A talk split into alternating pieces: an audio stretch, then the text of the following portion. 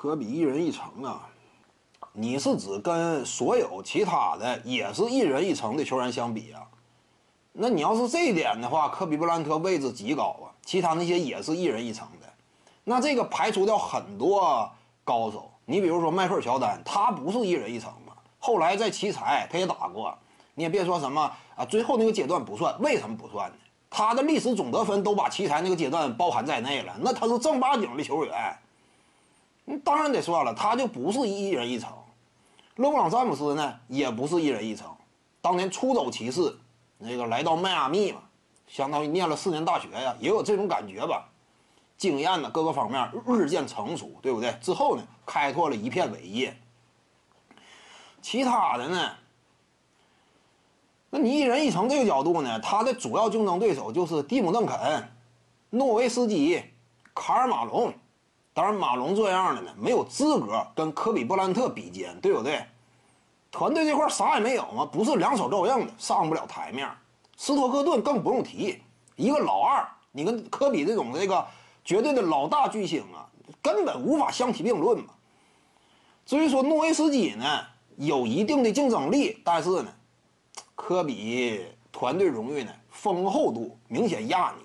蒂姆·邓肯可以一战呢。蒂姆·邓肯，蒂姆·邓肯跟科比相比呀，不行，这个科比比不过呀。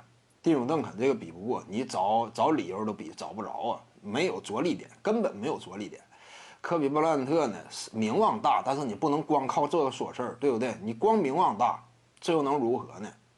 而且科比。第一个三连冠呢，二当家的身份，蒂姆·邓肯呢，后两个冠军呢，怎么讲呢？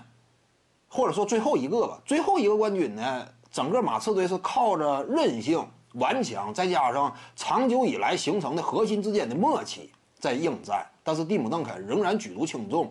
那会儿呢，你只能说是无核，但蒂姆·邓肯呢，他的作用啊，各个方面，尤其你考虑到惯性啊。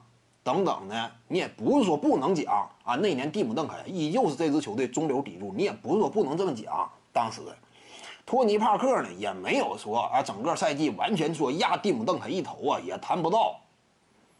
所以邓肯差不多五个冠军呢，你基本上也可以归类都是一把。你可以归类吗？那五个冠军都是一把的话，科比只有俩冠军是一把吗？你这就差了，不光是冠军数量。不同，冠军的层次，我核心的位置也不一样。个人成就这块呢，蒂姆·邓肯是两届 MVP 得主，比肩谁？跟斯蒂芬·库里一样的成色，对不对？两届 MVP，科比只有一届嘛。因此呢，一个常规赛 MVP 啊，两个老大冠军，再加上三个老二冠军，比邓肯的话，比不了啊。徐静宇的八堂表达课在喜马拉雅平台已经同步上线了。